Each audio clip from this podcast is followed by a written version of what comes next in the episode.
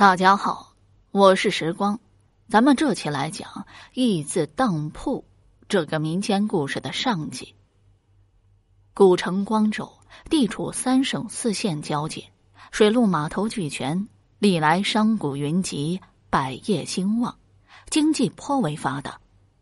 光州城里多当铺，这倒也不奇怪，经济发达自然离不开借贷业。当铺可是最方便快捷的借贷处。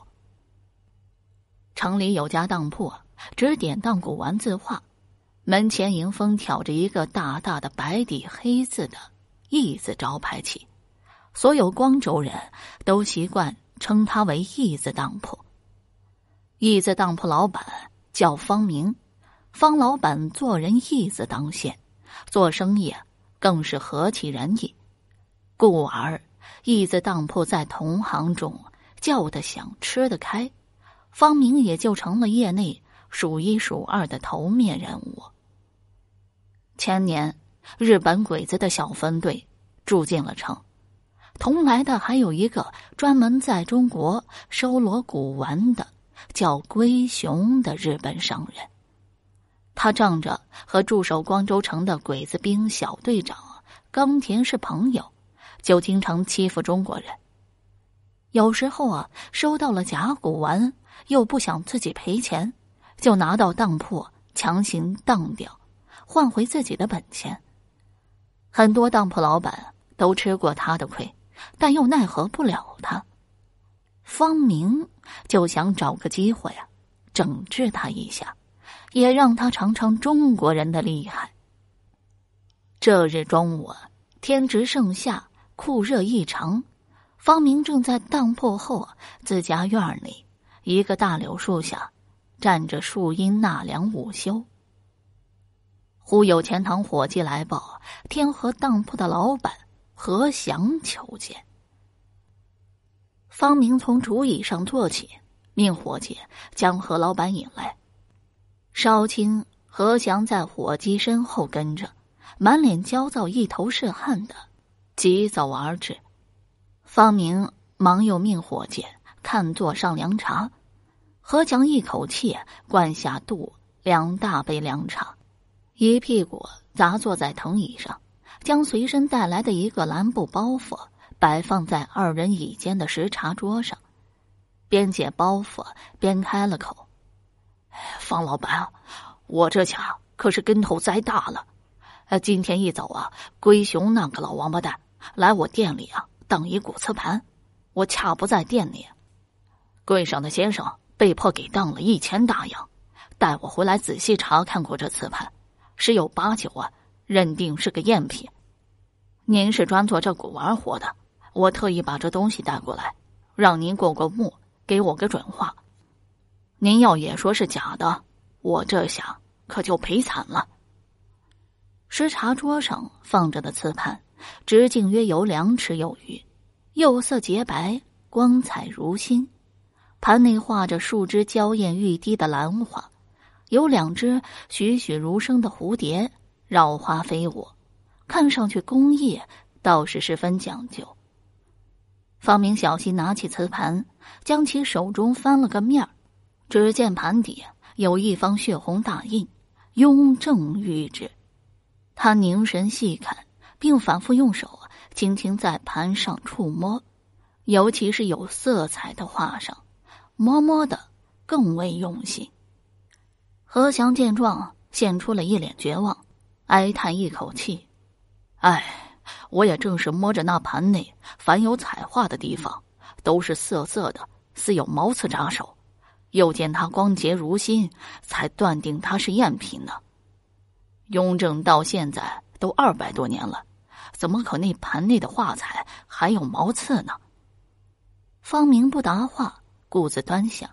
片刻，他自言自语：“ 龟熊这个老狐狸啊，看来这次又是把他当假的来当了，不然绝对不会啊当那么一点钱的。”何祥闻言更死心了，如此看来，这瓷盘必假无疑了。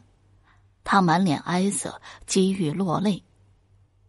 方明放下瓷盘，正色道：“ 这瓷盘啊，做工和绘画都堪称极品，一千大洋还是值的。何祥苦笑连连，说：“方明是在说风凉话。要是真认为他值一千大洋，那他愿意只收八百，将他转卖给方明。”方明表示自己啊是很喜欢这个瓷盘，当即喊掌柜拿来了一张一千元的银票，给何祥原价买下了它。何祥破哀为喜，怕方明反悔，收好银票，起身就要离去。何老板，慢走一步，我还有话没说完。方明忙起身喊住了何祥：“我要告诉你啊，这个瓷盘是真的。”它是真正的皇家库货，因为从来没有使用过，所以有毛刺。我仔细看过了，它应该是典型的官窑粉彩。龟雄不懂这个，您也看走眼了。我捡了个大便宜啊！我做生意啊，一向堂堂正正。现在话说在明处，您要反悔啊，现在还可以把它带走。何祥寻思，这瓷盘分明就是假的。一定是方明自己想反悔了，却编了谎言来诱他退钱。当下表明绝不反悔，愿以一千大洋交易。见事已如此，方明坦坦荡荡的嘱咐何祥此事暂不要漏了口风。待半个月后的古玩行会上，他带着骨盘出去卖个好价，好好嘲笑一下龟熊那龟儿子，出口恶气。半月后的古玩行会上，方明果然将那瓷盘卖出了一万五千大洋的高价。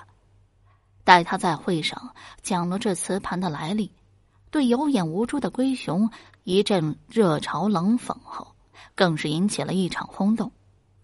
第二天的当地报刊上就有文章讥笑龟雄的无知和愚蠢。龟雄得知后啊，又羞又怒，发誓要报此仇。十天后，龟雄心怀叵测的走进了义字当铺，他阴着脸把一个玲珑的翡翠狮子摆在了柜台上，张嘴要当一万元。柜台上的主事先生看出来者不善，忙暗里使了眼色，让伙计到后院喊来了方明。方明见是龟雄，心里已对其来意明白了七八分。待将柜台上的翡翠狮子细心看过一遍后，更是心如明镜。龟雄见方明一查看完翡翠狮子，便开口：“方老板，都说你对古玩很有研究，那你应该不难看出这是一个汉代的珍贵古物吧？它最少值两万块大洋，现在我只当一万块，当期一月，利息按照规矩照付。”不知方老板敢不敢收？好了，到这儿啊，义字当铺这个民间故事的上集我们就讲完了。如果你还对其他民间故事感兴趣的话，点个关注，来个赞，我接下来将会为你讲更多、更加精彩的故事。